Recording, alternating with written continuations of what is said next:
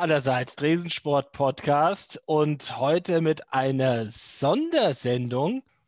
Thema Football und um ganz genau zu sein, der Super Bowl. Er steht am Sonntag an. Heute leider nicht dabei, Kevin. Er hatte leider private Gründe und musste kurzfristig absagen. Aber an seiner Stadt haben wir einen Gast, den würde gerne Billy vorstellen. Super Bowl. Und zum Super Bowl haben wir uns gedacht, als Tresensportler mit starkem Football-Hintergrund, dann holen wir uns mal jemanden dazu, der sich da richtig gut auskennt. Und zwar haben wir uns ins Studio geholt. Buddy Jürgen Hoffmann. Out of Stamp Germany, so wurde er damals angesagt bei der Verona State Universität, hat gespielt bei den Neu-Isenburg Jets, bei den Frankfurt Gamblers, bei den Frankfurt Knights, bei den Vienna Vikings, dann im College bei Verona State, dann bei den Düsseldorf Panthern, bei den Hamburg Blue Devils, bei den Rüsselsheim Razorbacks und er war O-Line-Coach von der Frankfurt Galaxy Universe oder welche galaktischen Namen sie auch immer hat. Und äh, wir begrüßen ganz herzlich Buddy Hoffmann. Ja, herzlich willkommen. Herzlichen Dank, dass ich bei sein darf. Gute, das ist ja Gute. eine ähnlich beeindruckende Statistik wie äh, Rudi Gutendorf hier. Das ist ja, ja bei der Eintracht, bei der Eintracht hat man Australier David Mitchell gespielt. Der hatte auch, der hatte ähnlich viele Vereine. Aber, aber sonst äh, Wahnsinn. Ähm, ja, man wird ja bei sowas dann auch immer als Football-Hure äh, bezeichnet. ja, vor allem, also ich meine, alleine, äh, wie viele deutsche Meistertitel die äh, genannten Vereine irgendwie eingeheinzt haben, bei denen du gespielt hast. Und äh, ich meine, die Vienna Vikings, das darf man ja auch nicht vergessen, sind ja so ein bisschen das Real Madrid des europäischen Vereinsfootballs. Äh, die haben ja irgendwie den Euroball öfter gewonnen als ähm, als die Bayern die Champions League. Das stimmt, das stimmt. Und wir sind auch damals österreichischer Staatsmeister geworden. Ja? Das wollen wir nicht von der Hand weisen. Und äh, allerdings, auch wenn diese Vereine äh, oftmals deutscher Meister und auch den Eurobowl gewonnen haben, war ich leider Gottes niemals da dabei.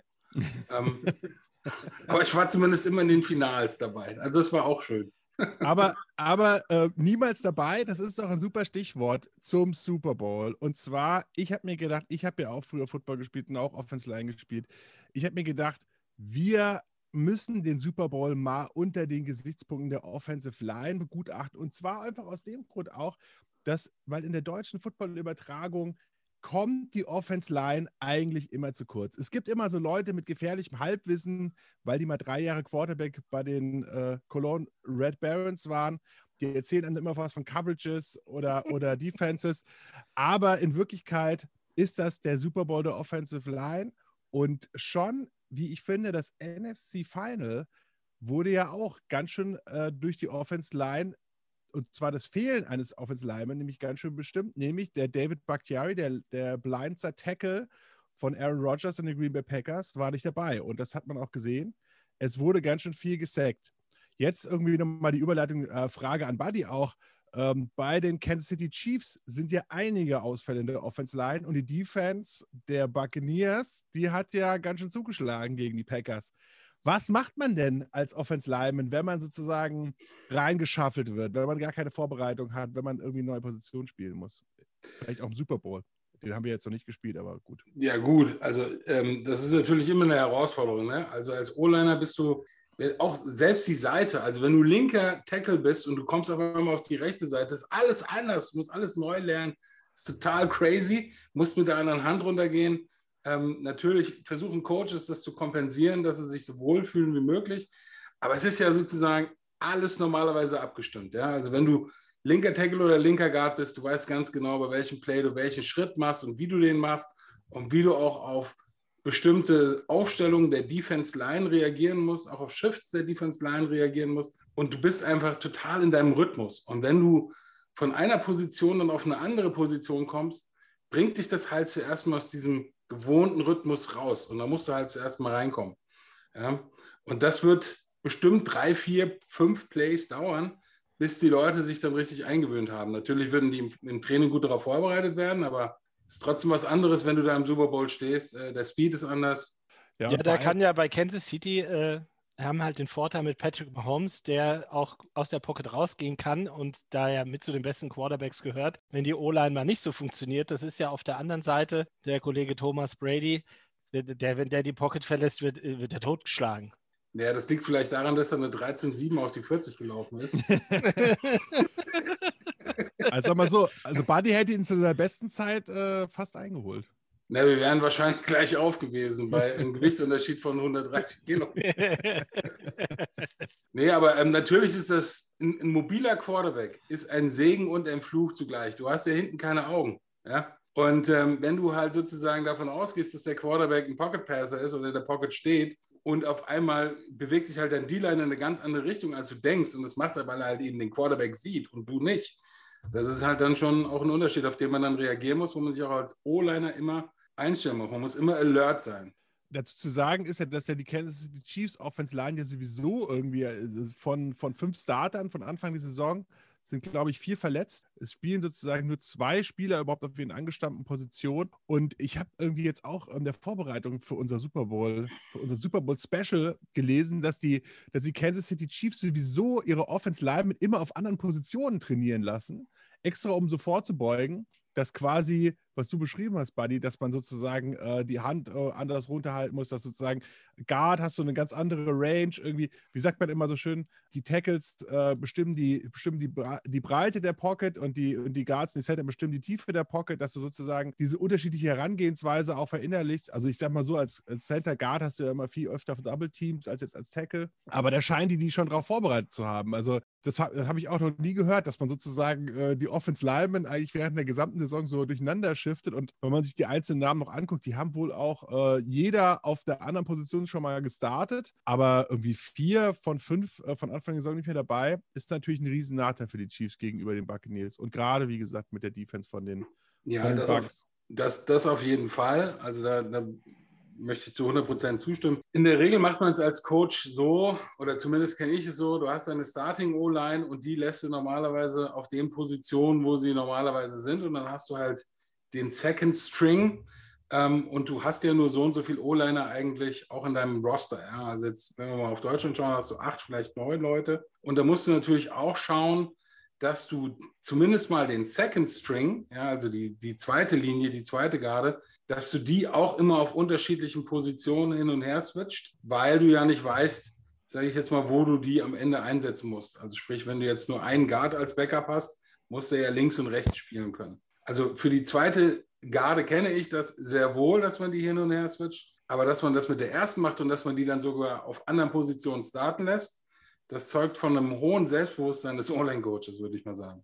Und ich habe jetzt auch im Bill Simmons Podcast in der Vorbereitung gehört, dass quasi diese, diese Voraussetzung, dass sozusagen ähm, so viele Offense Linemen neu äh, starten müssen im Super Bowl, dass das auch einige Wetten beeinflusst nämlich die Tatsache, dass man davon ausgeht, dass Patrick Mahomes wahrscheinlich mit sehr vielen kurzen Pässen arbeiten wird, weil er halt nicht viel Zeit in der Pocket verschwenden will, dass sozusagen äh, JPP oder ein Dominican Sue bei ihm einschlägt und dass er deswegen sehr viel kurze Pässe schmeißen wird und dann sozusagen die Overs um die äh, Passempfänger für viele Receptions, die sind irgendwie ziemlich gut gerade. Also das heißt irgendwie, äh, die Wetter gehen davon aus, dass Patrick Mahomes sein Gameplan auch sehr anpassen wird und äh, darauf reagiert, dass seine Offense Line halt eine andere ist als letzte Woche oder als am Anfang der Saison.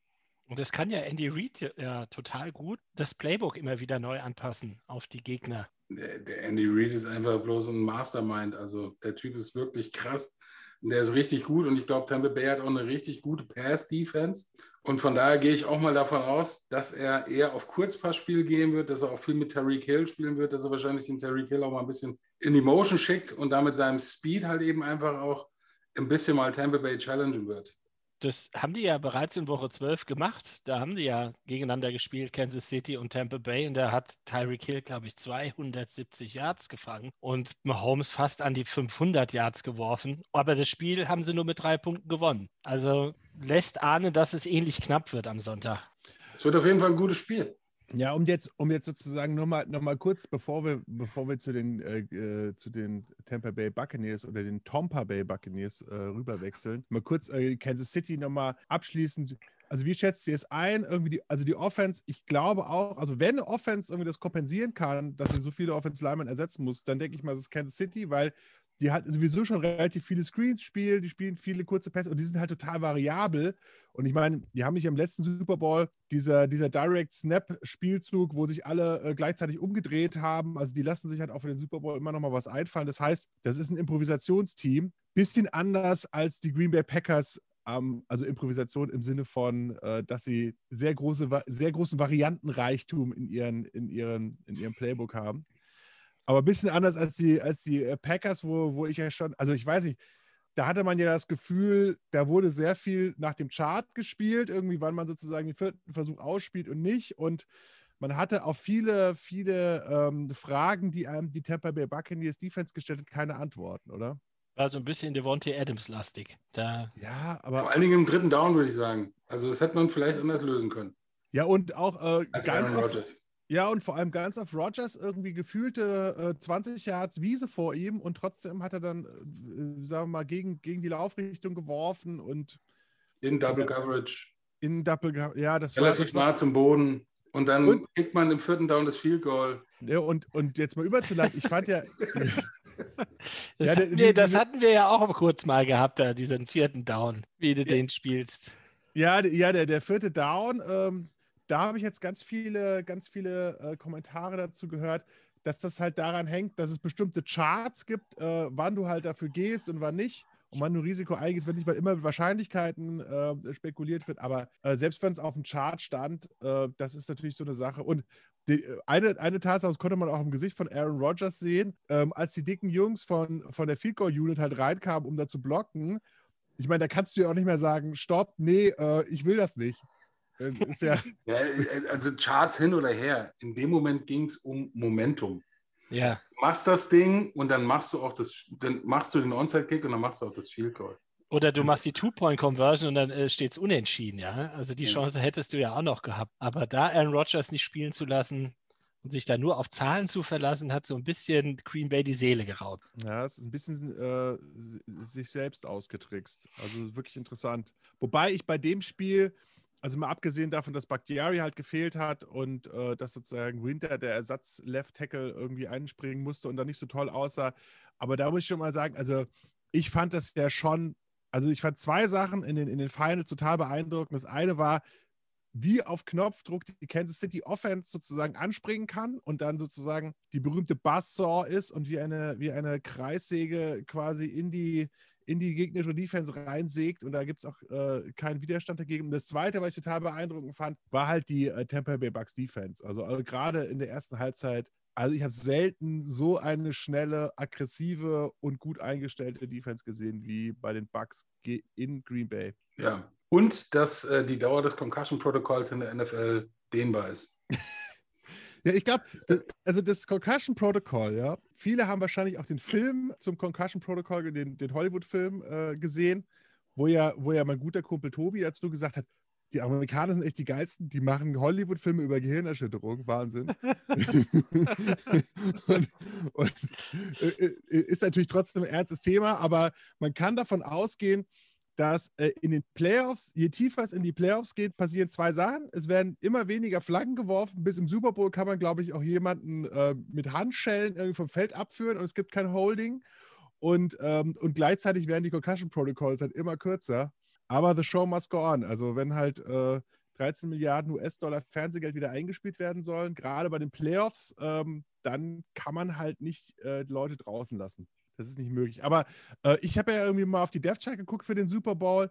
Also mein persönlicher Lieblingsspieler vom NFC Final war ja Jordan Whitehead, der sich ja bei dem, bei dem äh, zwei Fumbles geforst hat und dann bei dem, bei dem dritten spektakulären Tackle. Der Safety, genau, der Free Safety. Beim dritten spektakulären Tackle hat er sich so reingehauen, dass erstmal der Gegenspieler zwei Meter in die Luft geflogen ist und er sich aber auch gleichzeitig die Schulter rausgenommen hat. Und da musste ich ja ein bisschen an den, an den Buddy Hoffmann denken, der ja äh, bei den Neu-Isenburg Jets ja auch irgendwie ein guter Defense-Spieler war. Hat mich sehr an dich erinnert, Buddy. Du warst nicht ganz so schnell wie, wie, äh, wie Jordan Whitehead, aber es ist. Aber ganz nah dran, würde ich sagen. Aber, aber ähnlicher Einsatz, ähnlicher Einsatz. Und der ist jetzt, äh, hätte ich auch gedacht, dann nach der Szene, dass der eigentlich jetzt für äh, sechs Monate lang äh, die Schulter nicht mehr hochheben kann, so eine Tasse Tee zu trinken, aber ist nur questionable. Also ist wahrscheinlich am Sonntag auf dem Feld. Ja, wird viel gemacht momentan mit so Nanobots, die sozusagen einfach unter die und dann einfach wieder Knochengewebe wieder herstellen. Ja, ich glaube auch, dass äh, da, da gibt es auch, gibt's auch keine, keine Schmerzempfindlichkeit. Ja. Also auch, ich meine, äh, Patrick Mahomes ist ja auch mit seinem Turf-Toe. Ähm, das, also wie mir, also ich hatte, ich habe. Das ist übrigens super unangenehm, wer das mal gehabt ja. hat, das ist echt unangenehm. Ja. Und genau, am, ja, vollkommen richtig. Da hat er aber am Sonntag dann auch nochmal gezeigt, äh, dass sozusagen die Schmerzmittelindustrie in den USA halt einen Schritt weitergekommen ist. Also der, der hoppelte ja rum wie ein junger Hase. Also das, da war nichts mehr mit Turf Toe. Zur Not werden die Nervenenden einfach durchtrennt, dass du einfach, also das weiß man heute, welche Nervenenden man einfach durchtrennen muss, ähm, ohne dass man dann das spielt. So, gut. Spaß beiseite. Also, also da, zu dem Thema, ähm, da könnten wir auch nochmal eine Sondersendung machen. Äh, viele wissen es ja nicht, es ist kein Scherz. Also die NFL betreibt ja eine eigene Klinik, also eine, sozusagen eine medizinische Institution in Birmingham, Alabama. Und ich sag mal so, da wird auch Forschung betrieben. Das ist jetzt kein Richtig. Witz. Und von der Öffentlichkeit abgeschottet. Ja, natürlich. Okay, Kliniken sind immer von der Öffentlichkeit abgeschottet. Man kann ja jetzt nicht reingehen und sagen, äh, ich möchte mal sehen, wie ihr hier die Kreuzbänder austauscht.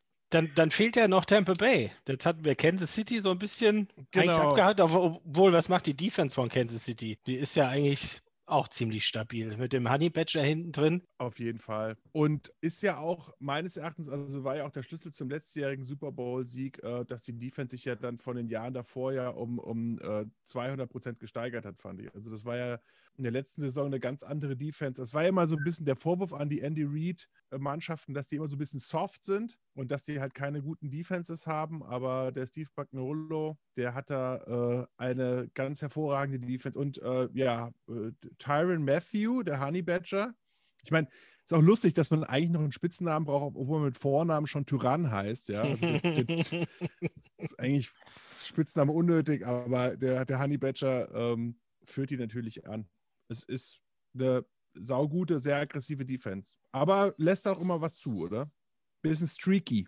Naja, also ich, ich bin mal gespannt. Also Tom Brady, ich meine, der ist echt alt ähm, und der ist echt nicht wirklich schnell auf den Füßen unterwegs, aber der ist wirklich erfahren in den Playoffs, erfahren im Super Bowl und der ist on fire. Der war auch im Spiel gegen die Packers, war der on fire. Also ja.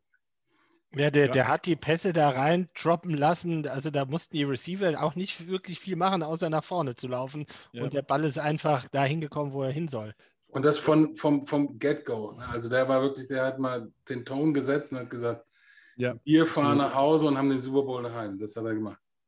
Und, und ich fand auch krass, dass, also man hat ja gesehen, dass sozusagen ihm äh, dann die Green Bay Defense so ein bisschen den tiefen Pass gegeben hat in der zweiten Halbzeit, weil die gesagt haben, okay, die, Arm, die Armstärke reicht nicht mehr aus, sozusagen. Wir, wir geben da die tiefe Zone ein bisschen auf und äh, dann hat er ein bisschen, da ist ein bisschen die Luft raus gewesen an den tiefen Bällen. Aber insgesamt kann das Konstrukt äh, äh, Tampa Bay äh, konnte dann auch drei Interceptions verkraften von, von, äh, von Tom Brady in der zweiten Halbzeit. Wobei die, ich fand, das waren ja alles so Punt-Interceptions, irgendwie so tiefe Pässe. Man hat jetzt klar den Ball abgegeben, aber in keiner guten Field Position für die für Green Bay. Naja, aber das ist auch ein Zeichen dafür, wie stark die Tampa Bay Defense eigentlich halt auch ist, dass sie ja. das einfach auch kompensiert hat. Ja, ich glaube, das ist auch ein, äh, ein, bisschen ein Unterschied wahrscheinlich zu, zu Kansas City, dass die äh, Tampa Bay insgesamt halt ein, ein, krasses Team halt ist, dass da Tom Brady gar nicht der, der, der absolute Playmaker sein muss, der da für 30 Yards First Down scrambled, sondern die lösen das halt, äh, indem die halt viele Playmakers in der Offense haben und ähm, eine Defense haben, die wirklich,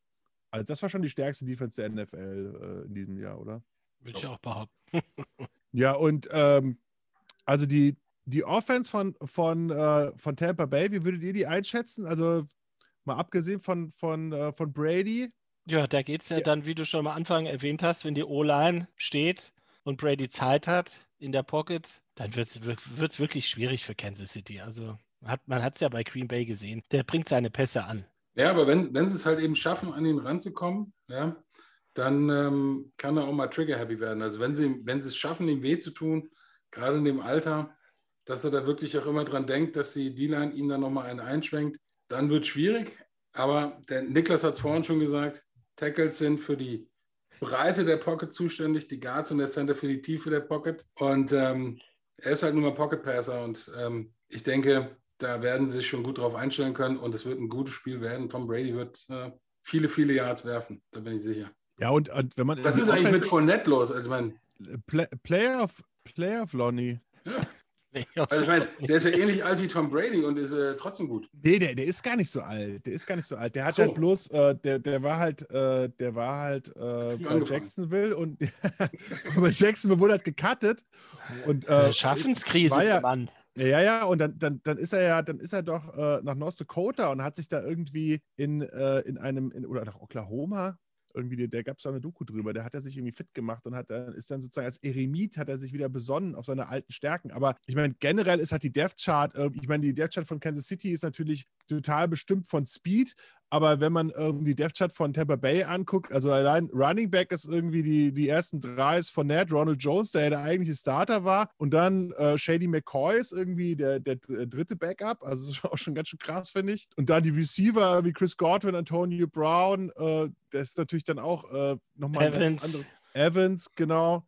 Äh, Scotty Miller hat den Touchdown gefangen gegen, gegen Green Bay. Also das sind schon äh, ganz schön viele, ganz schön viele Receiver. Und dann äh, Tident auch Gronkowski und Braid, der ja eigentlich der eigentliche Starter war, bevor Gronk irgendwie zu Tampa Bay gekommen ist. Also das ist schon, also da kann man schon eine ganz schöne Menge Passempfänger aufs Feld stellen, die man dann auch erstmal verteidigen muss. Ja. Wie wird, wird denn das Wetter in Tampa Bay? Man sollte ja meinen, gut, oder? ja. Ja, das könnte ja jetzt dann vom, auch vom Namen her würde ich jetzt mal sagen Sonic. Was sagt denn dieses Internet? Ich gucke mal gerade hier rein. Für Sonntag. Ach, guck an. Sonntag 70% Regen und Gewitter. 21 Grad. Hm. Das den Faktor darfst du dann halt auch nicht vergessen. Also wenn es da in Ströme regnet, ich erinnere mich an einen Super Bowl in Miami, wo Ah, Prince in der Halbzeit Purple Rain gespielt hat. ja. Da ist dann auch fast weg, weggespült wurde, fast ein legendärer Auftritt. Wahnsinn. Also da ist dann auch nicht mehr so viel mit äh, hoch durch die Luft, ne? Hm, aber es sind ja, das würde ja dann auch fast auf beide Mannschaften zutreffen, weil ja beide irgendwie. Also ich glaube, dass dann Tampa sozusagen noch einen Vorteil hätte, weil, weil ähm, die sind schon, die haben schon eher ausgeglichen, sind die auch gelaufen. Dass die also ein bisschen mehr Laufspiel in, ihren, in ihrem Mix haben. Wobei ich natürlich auch sagen würde, dass Kansas City auch immer ein starkes Laufspiel auch hat. Weil sie einfach super variabel sind in ihrem Laufspiel. Ja. Die attackieren viel über außen, Ja. die attackieren viel mit Trickplays, die machen viel ähm, mit Counters ähm, und du weißt nie, wo du es herkriegst. Also das ist, würde ich auch nicht Und- unterschätzen. Und wenn es ganz stark regnet und schneit, dann holt äh, Andy Reid, glaube ich, das alte Playbook von Marty Schottenheimer raus. Das da irgendwie seit 25 Jahren, das ist immer noch in so einem kleinen Koffer drin, in so einem Notkoffer, um der Welt dann in der allerhöchsten Not. Marty Schottenheimer, 90% Lauf. Selbst beim Force and Inches nie dafür gehen, das waren immer die eisernen Regeln.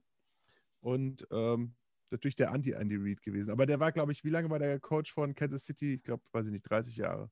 Lange. Steht auch drauf, Hail Tomati auf dem Koffer sozusagen. War der erste Chief, Chief Schottenheimer. genau. Aber ähm, sag mal, jetzt war die so für dich, guckst du dir dann auch manchmal in Deutschland Footballübertragung an, weil einer der großen Protagonisten der deutschen, der deutschen Football, wie kann man das sagen, Journalistenzunft, ist, hat ja heute auch Geburtstag übrigens. Herzlichen Glückwunsch nach Hamburg. Coach Esume. Mit dem hast du ja zusammen gespielt, Buddy, oder? Happy Birthday. Ja, genau. Happy Birthday, Patrick Esume. Mit dem haben wir zusammen in Hamburg bei den Blue Devils gespielt. Das ist richtig, genau. Erzähl mal, welche Saison, weißt du es noch? 99, 2000. Das ist lang her. Das, ist lange her. So, Und? 97, 97 war Nona State, 98 Düsseldorf, 99 und 2000 Hamburg, ja. Wann wurdest du eigentlich gedraftet? Warum ich nicht gedraftet wurde, das lag am, das lag am Niklas. So. So, äh, wurde, wurde, wurde in Deutschland gedraftet. Er wurde in Deutschland irgendwie, wurden die Drafts rechts hin und, hin und her äh, hin und her geschoben. Ja, jetzt, jetzt mal Spaß ohne. Also ich meine, ich, ich war ja da bei Winona State und das war, auch- war auch echt lustig so. Ne? Und das war ja auch noch zu einer Zeit, sage ich jetzt mal, wo diese transatlantische Kooperation noch nicht so stark war. Ich meine, ich bin da damals mit dem Niklas auch an verschiedenen Universitäten vorbeigefahren. Wir haben auch Teddy Bruschi sogar im Training gesehen bei Uni- University of Arizona, wenn du dich noch daran erinnerst, Niklas. Ja, natürlich. So, und ähm, äh, das äh, war, schon, war schon cool. Und da war bei mir war einer, der Big Joe Hutter, wenn du dich an den noch erinnerst. Ja, ich wollte gerade sagen. Der Typ war einfach ein Haus, aber alles größer. Und das ist ja immer so bei diesen amerikanischen O-Liner, da ist alles größer. Der Kopf ist größer, die Hände größer, Arme größer, alles größer. Und da waren tatsächlich super viele NFL-Scouts. Und das war einfach ein total krasses Gefühl damals, ähm, dass diese diese so weit und so fern geglaubten äh, Profivereine tatsächlich dann immer so nah waren. Ne? Und ähm, war, war trotzdem lustig, aber auch, ähm, ja, also hat nicht gereicht für die NFL, war trotzdem lustig und war eine super Erfahrung. Und daran, da, dafür muss man auch dankbar sein. Stimmt. Ja, äh, Big Joe Hader, äh, kann ich mich noch erinnern, da war immer das Ding, äh, couldn't bench for his life. Ja, das stimmt weil er so große Wingspan hatte, hat er, und das hat mich dann irgendwie total entlastet, weil ich auch relativ lange Arme habe, äh, weil ich auch mal, warum kann ich denn nicht so gut Bank drücken? Und Joe Hada irgendwie, wenn der, wenn der irgendwie äh, die 100 Kilo 20 Mal hingekriegt hätte, wäre er in die NFL gegangen. Hat er aber nicht geschafft. Deswegen ähm, couldn't bench for his life, Big Joe. Das ist richtig, aber wenn der halt äh, einen Kickback gemacht hat und einmal die Hände am D-Liner hatte, dann war halt auch Schluss. Das war halt so ein genau. Haustyp. Er, was er angefasst hat, das hat er nicht mehr losgelassen genau. und hat sich danach auch nicht mehr bewegt. Der ist auch mit dem einen oder D-Liner dann auch später, später noch in den Supermarkt gegangen und äh, immer noch den äh, einfach weitergeschoben, dann noch irgendwie. Genau. Ich habe da irgendwas an meiner Hand, ich kriege das nicht weg. Ja, genau. und da hat er immer gesagt, lass mich los, nein, Hilfe. Aber auch selber 120 Kilo gewogen, aber es hat Big Joe dann auch nicht interessiert. Genau. Ähm, ja, Buddy, ich weiß noch, äh, du hast ja auch ein ganz interessantes Offense-System im, äh, im, im, College gespielt bei Winona. Kannst du dich daran erinnern? Ich fand, ihr habt, ihr habt ja so ein paar Sachen gemacht, zum Beispiel Statue of Liberty habt ihr gespielt als Spielzug. Und das habe ich irgendwie, das, das ist dann später total in Mode gekommen. Und dann ist das, äh, dann ist das äh, so ein bisschen halt auch so die Offense, die, die Kansas City heute spielt, oder? Also das, ob das jetzt die Offense war von Kansas City, würde ich so nicht sagen, aber Statue of Liberty und ähm, Fumble Rooski und lauter so ein Kram, das war da alles mit im Petto. Das war für mich auch echt neu. Und äh, ein, ein richtig lustiger Tag war, wo wir, glaube ich, gegen Bemidji State, das ist ja da oben, wie gesagt, NAIA, alles noch ein bisschen kleiner, ähm, haben wir gespielt und wir haben von der Mittellinie aus wirklich, also hier in Deutschland würde man das Schweinetreiben nennen. Wir waren in der Goal-Line wir waren, wir waren in der Goal-Line Formation und haben die in der Goal-Line Formation von der Mittellinie aus bis in die Endzone reingeprügelt. Und halt kontinuierlich immer vier Jahre. Bam, bam, bam. Und dann waren irgendwann elf Leute von der Defense bitte. Und wieder bam. Ich glaube, fünfmal oder sechsmal hintereinander gleiches Spielzug. Also wirklich. Ja, if you, if you can't, if you can't confuse them, convince them, ja. Genau, ja. So, so würde ich sagen.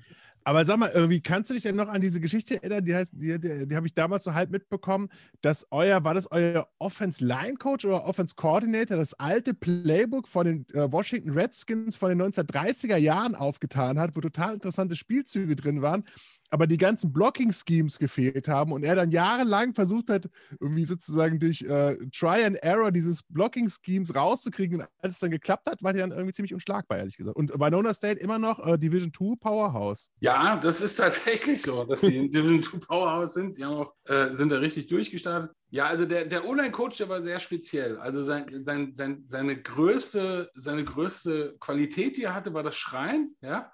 Ähm, einem klarzumachen, dass man. Menschenführung glatte 1. Genau. Dass man, dass man was falsch gemacht hatte, das hat man verstanden. Wie man es besser machen kann, na, daran hätte man dann noch arbeiten können, ja, sozusagen. Aber ähm, auf jeden Fall hast du halt sehr viel dort von den Mitspielern gelernt. Und ganz ehrlich muss ich dir sagen, Niklas, kann mich nicht mehr daran erinnern. das ist, ist Concussion Protocol. Concussion ja, genau. Ja, ja. Das, könnte, das könnte sein. Das könnte sein. Ähm, ja, aber das, das weiß ich nicht mehr, wirklich. Aber woran ich mich noch erinnere, ist Lenny Green. Ja, erzähl. Wer ihn kennt. Lenny Green, liebe Grüße, ich habe dich ganz doll lieb. Du bist echt ein Schatz.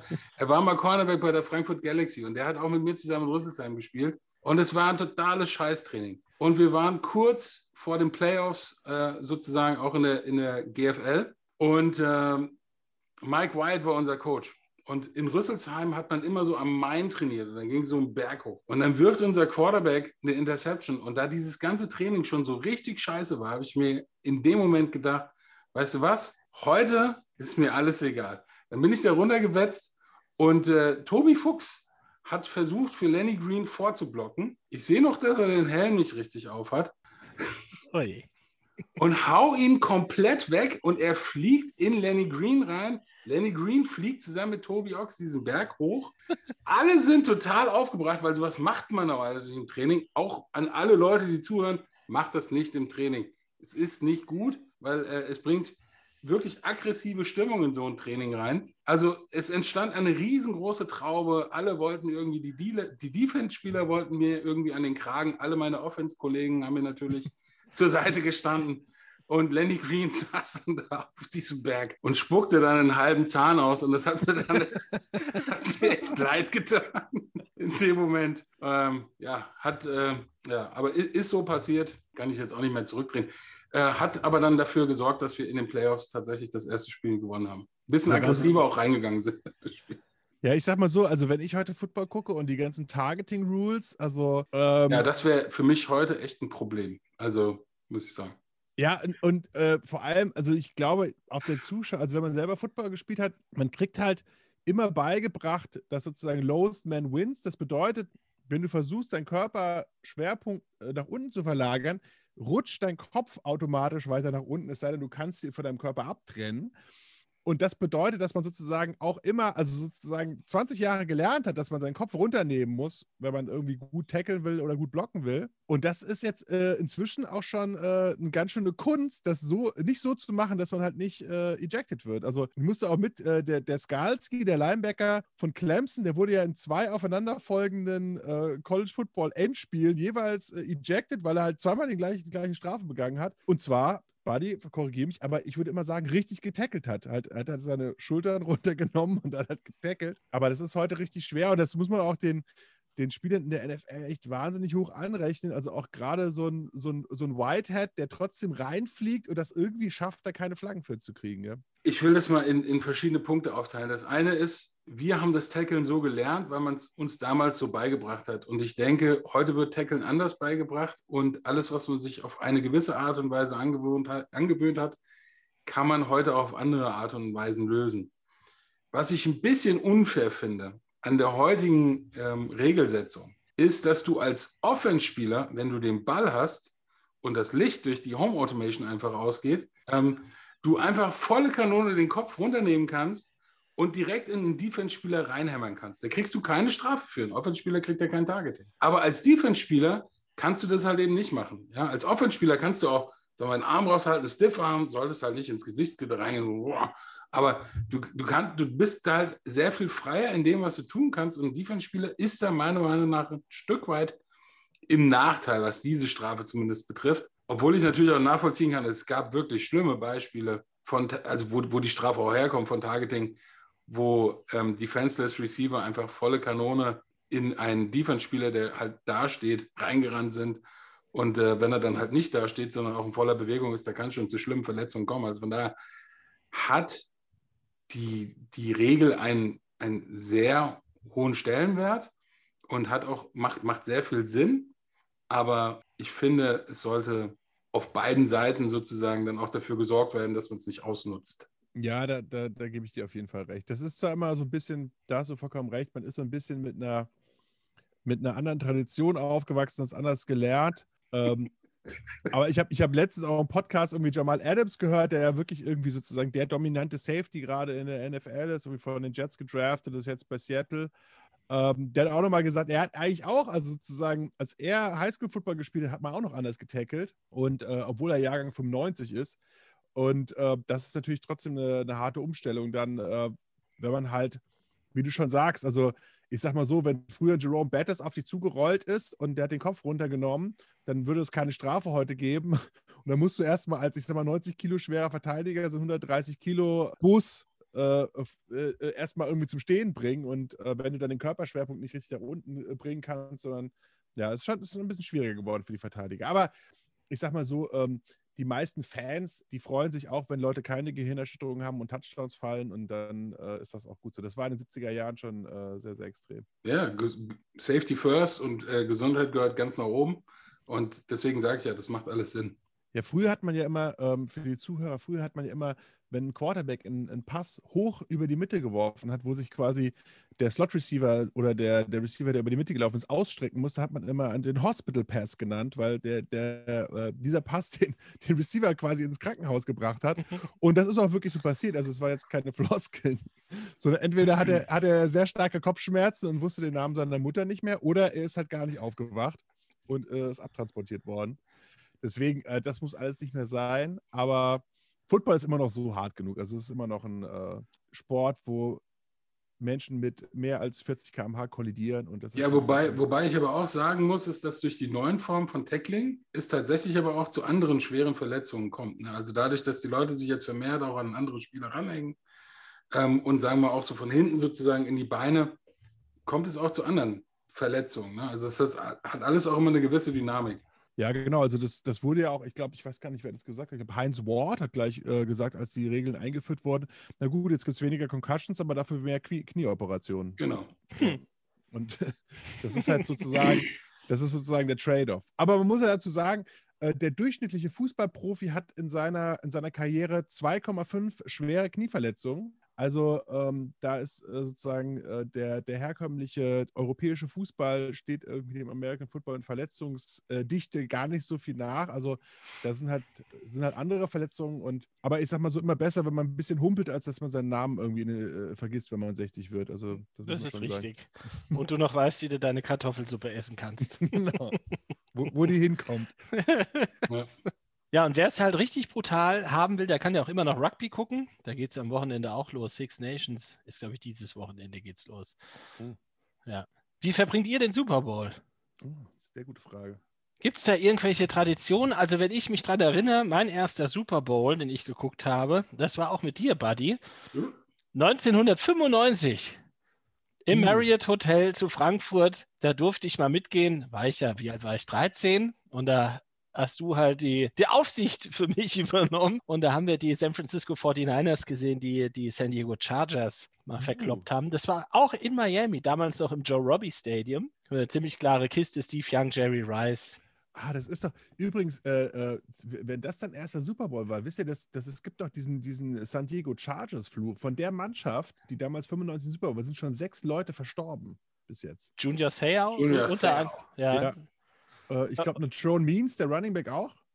Also sind, sind äh, wirklich also überproportional viele Menschen irgendwie von den, äh, Gott hab sie sehen, die armen Chargers, ja, sind da verstorben. Galt immer als Beispiel dafür, dass halt äh, äh Football sehr, äh, ja. Aber hat nicht Eric B. Enemy auch da gespielt? Glaube ja. Aber der ist ja jetzt Offense Coordinator von Kansas City, oder nicht?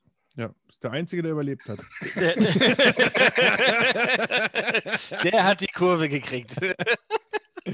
Der hat sich von allen nochmal erzählen lassen, wie sie es gemacht haben und ist jetzt, ist jetzt Offense Coordinator geworden. Der B-Enemy, also. Ja, Eric B-Enemy, ja. Sagt schon, steht schon im Namen. B-Enemy. Aber Buddy, ist ein gutes Thema. Was war denn dein erster Super Bowl, den du je gesehen hast? Live im Fernsehen? Mein erster Super Bowl war gar nicht live im Fernsehen, sondern war, glaube ich, live in der Jahrhundert-Arena. Jahrhunderthalle. Ja, genau, in der Jahrhunderthalle. Washington Redskins Mark Ripien, wenn mich nicht alles täuscht. Uh, ja. Ich weiß, gegen Buffalo Bills. Ja, also es war so diese, diese, diese, war das die Initiale, wo die Buffalo Bills immer untergegangen sind? Nein, nein, das war nämlich mein erster Super Bowl. Ein Jahr vorher, 1990, Scott Norwood White Ride, gibt es auch äh, einen schönen Film drüber. Äh, ich glaube, das haben wir, hab ich, haben wir ja schon mal erwähnt im Podcast. Buffalo, äh, Buffalo 67. Genau. Ähm, ja. Der äh, äh, also wo sozusagen äh, die Buffalo Bills haben den ersten Super Bowl 20 zu 19 äh, gewonnen, 1990. Das war auch übrigens der, der Aufstieg des Sterns von Bill Belichick, der war Defense Coordinator von den, von den Giants und die Bills galten als unaufhaltbare Offense.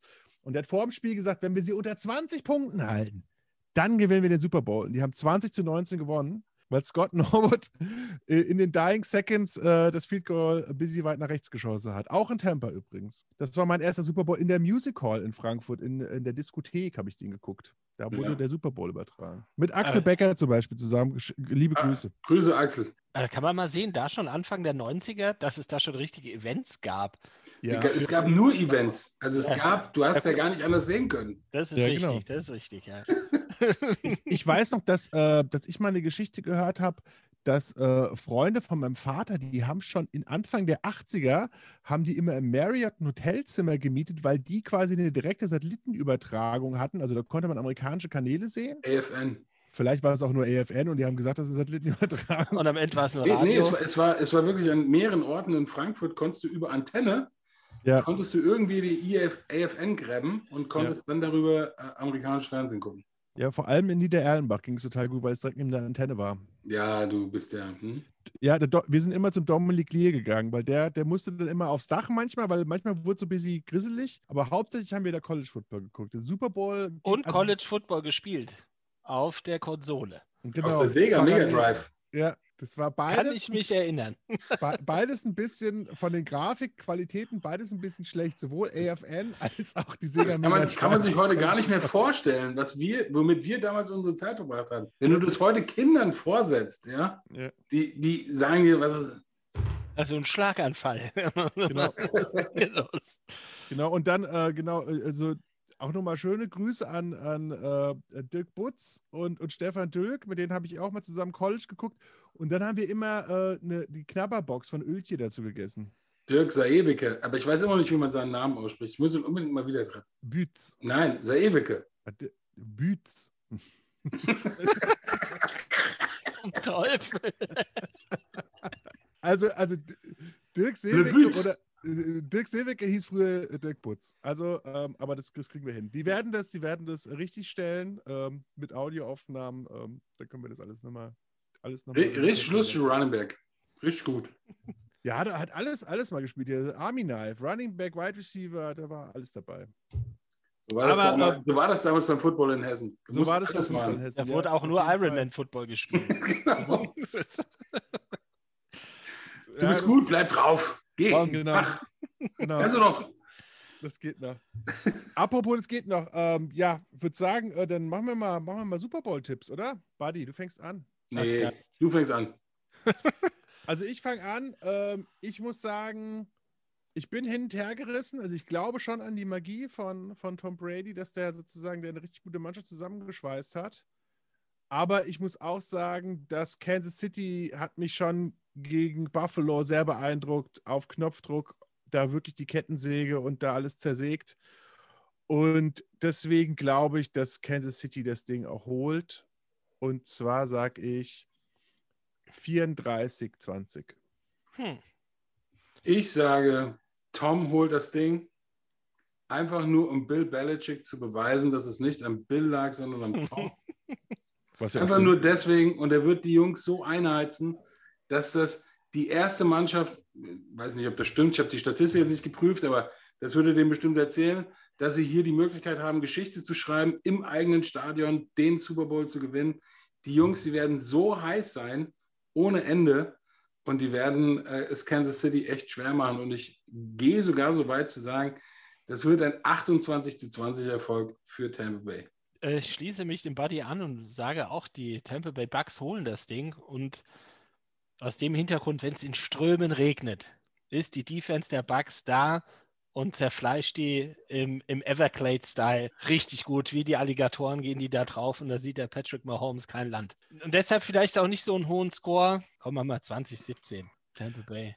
Habt ihr denn, habt ihr denn auch einen, äh, da können wir nochmal anschließen, habt ihr einen Tipp, wer MVP wird dann? Weil wenn, wenn das so wird, wie du sagst, Colin, dann Tom Brady. Der, Du, ihr sagt, ja, meint ihr das dann einfach aus Tradition? Weil theoretisch könnte dann ja auch ein Defense, ein Defense-Spieler. Äh, Wenn der in Krücken am Super Bowl an der Sideline stehen würde, würde der einen MVP bekommen, einfach nur, weil der Typ, der das Voting abgibt, sagt, da ist Tom Brady auf dem Feld, der muss er sein. Der hat so viel Klunker an den Fingern. Komm hier, komm, einfach drauf. Nee, aber ich würde sagen auch, dass der White die Möglichkeit hätte, den MVP-Titel da zu holen. der Devin White, der, der ja. Linebacker. Ja, das ist ja meistens, muss er dann irgendwie so zwei, zwei Turnover, zwei bis zweieinhalb Turnover muss er dann. Der schlägt immer. Holmes einmal den Ball raus, nimmt den und Genau. trägt ihn in die Endzone. Schlägt ihm den halben Zahn aus, jagt Ah. den auf den Berg und zack. ja. Also dann muss ich ja sozusagen auch in Kansas City ähm, MVP wählen. Äh, dann würde ich sagen, viele kurze Pässe habe ich ehrlich gesagt auch vom Bill Simmons Podcast abgehört. Ähm, ich sage Travis Kelsey wird MVP. Ja gut. Oder halt mal Holmes. Aber ehrlich gesagt, ich bin, ich hab, Just to be safe. Kurz challengen, alles Challengen. woanders sind. ne, aber, aber ich muss sagen, äh, ich, ich, ich bin sehr großer Fan. Also ich werde auch für die, für die, für die Bucks äh, routen am am Sonntag. Erstmal, also seit langem mal wieder zwei Teams, die ich beide total sympathisch finde. Ähm, ich bin ja auch schon immer Tampa Bay Buccaneers-Fan, seitdem Vinny Testaverde da mit eisernem, mit eisernem Schwert irgendwie die Leute über die Planke getrieben hat. Du holst aber noch die Bettwäsche raus, ne? Ich hole Da, die Mütze. da haben die, aber Mütze. noch ganz komisch ausgesehen, die Bugs. als Ja, ja der Orange da- Crush. Der Orange Die Crush. Ja, ja, das war, das war, da Der war ein richtiger schönste Pirat Helm. auf dem Helm. Ja, da war Der ein richtiger schönste Pirat. Helm aller Zeiten. Der, der Gaspardia ist ja der Pirat. Ich war beim Gaspardia Bowl in Tampa Bay. Also. Aber ähm, ja, ich, ich fände es ich fänd's eine geile Story. Und ich finde es aber auch trotzdem, es wird äh, einer der sympathischsten Super Bowls der letzten Jahrzehnte. Es wird auf jeden Fall ein guter. Äh, Ich nehme mir Montag auf frei. Ich auch. habt ihr es gut? Seit einem Jahr frei. Auch nicht schlecht. Aber das ist ja Ich muss Kurzarbeit. Ja, dann würde ich sagen, ähm, Colin. Ja, ich weiß ja gar nicht, wo ich den gucke. Also natürlich zu Hause, aber ich habe ja neuerdings alle amerikanischen Sportsender zu Hause und ich weiß gar nicht, welchen Sender ich da einschalte. ESPN Deportes.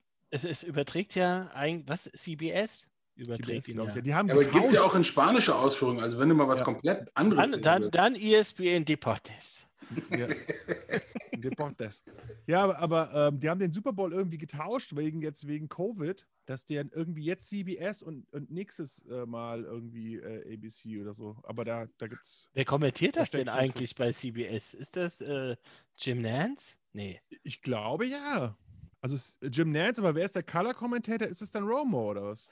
Dann müsste es Romo sein. Nance und Romo. Der übrigens auch Golf kommentiert, Jim Nance. Ist mir Ja, die machen, aber das ist ja, das ist ja sowieso, ähm, die Da machen passt ja sowieso auch mal super querbeet. dazu, zu Golf. So ein Aber ich- lieber Kerl. Also, Ja, der ist, der, der, Legend. ist, der, ist, der ist eine Legende. Nee, aber ähm, dann würde ich sagen, vielen Dank, Buddy, Gerne. für Hat super den, Spaß gemacht. für den, für den Football Insights. Ja, uns hat es erst einen Riesenspaß gemacht. Und unsere erste Sondersendung. Oft angekündigt, endlich passiert. Endlich passiert. Genau. Und wie der Super Bowl ausgegangen ist, hört ihr natürlich nächste Woche auch wieder bei Tresensport. Solange einfach Internet ausschalten, warten, die Spannung hochhalten und dann bei Tresensport hören, wie es ausgegangen ist. Dienstag, Vormittag vielleicht, dann wisst ihr es. Und dann auch wahrscheinlich wieder mit Kevin, oder? Genau, also wenn ihr eine richtig fachkundige Zusammenfassung haben wollt, guckt euch den Super Bowl nicht an. Wartet auf- Gerade der Coach Izume, der erzählt nichts Gutes. Nein, Quatsch, der ist super. Nochmal herzlichen Glückwunsch. Happy Birthday. Noch. Happy Birthday, Patrick. Bis dann. Bis dann. Gut. Ciao. Vielen Dank, Freunde. Auf bald.